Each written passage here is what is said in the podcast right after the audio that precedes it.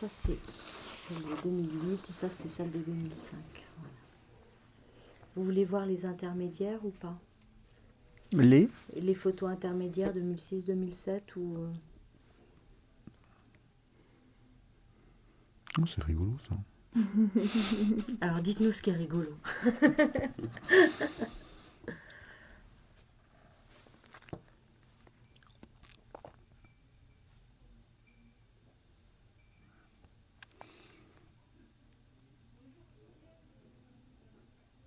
T'as annoncé le numéro de la photo Ouais, D'accord. avant 111. Allez-y. Là, ces, ces deux photos sont surprenantes. On est sans doute dans un petit village, on voit des volets fermés. Euh, la poste n'a pas l'air bien brillante, euh, la façade n'a pas été repeinte depuis longtemps. Et puis, hop, il y a des travaux, il y a des choses qui se passent. On est en train d'enfouir une ligne électrique. On est en train de réparer un trou dans la route, euh, des engins et tout.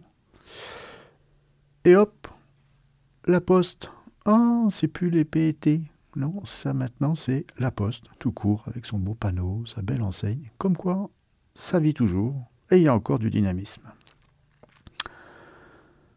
On a vraiment là un petit village, euh, un petit village tranquille, encore habité par quelques habitants qui entretiennent, qui plantent, un petit peu de romarin.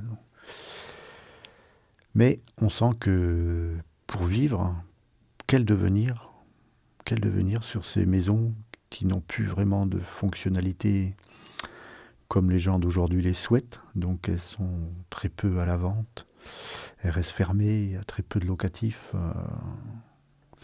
C'est déjà des maisons qui ont été restaurées dans les années 1900 avec ce crépi et tout ça. On aperçoit la vieille grange derrière en beau parpaing de moellon de grès, avec son beau toit de tuiles. Donc on a déjà eu le modernisme qui est arrivé. Et puis aujourd'hui, ce modernisme, il est un peu relégué.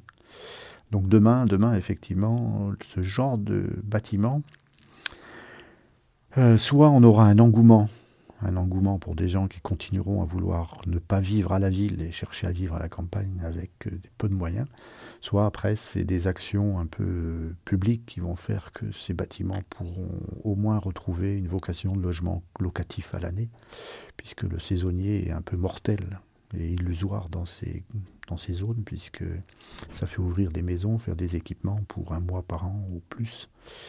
Et c'est vraiment le gouffre pour les communes. quoi. Et heureusement, heureusement, on entend le bruit du chantier qui doit réveiller quelque peu le facteur pour aller faire sa tournée de Corée.